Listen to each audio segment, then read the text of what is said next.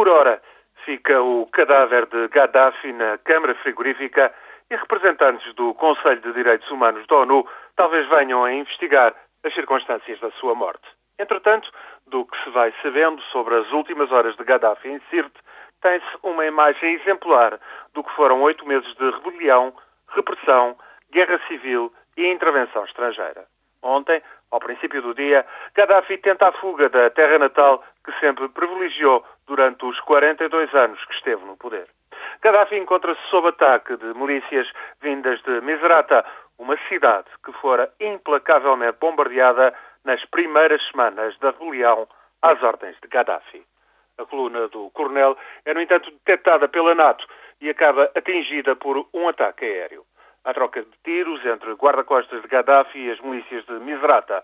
Depois, no ambiente de euforia e confusão, dá-se a captura e a mais que provável execução sumária de Gaddafi. Hoje mesmo, a NATO declara terminada a missão militar na Líbia. Sábado, o Conselho Nacional de Transição irá proclamar oficialmente a libertação da Líbia. A declaração deverá ser feita em Benghazi, a cidade do leste onde irrompeu a revolta, e isso será necessariamente mal recebido entre muitas das milícias que lutaram nas regiões ocidentais do país.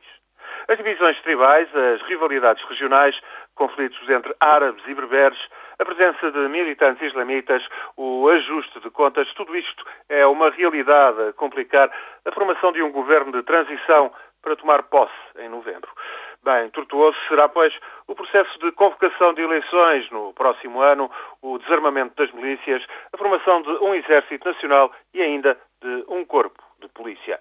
Provavelmente um ano será também necessário esperar para que a Líbia possa reverter a produção de petróleo ao nível anterior à Guerra Civil, 1 milhão e 600 mil barris de petróleo por dia, que é o que interessa à maior parte das pessoas que vivem fora da Líbia. E necessariamente complexa será ainda a recuperação dos ativos que Gaddafi deixou dispersos por esse mundo, incluindo 1.300 milhões de euros na Caixa Geral de Depósitos de Lisboa.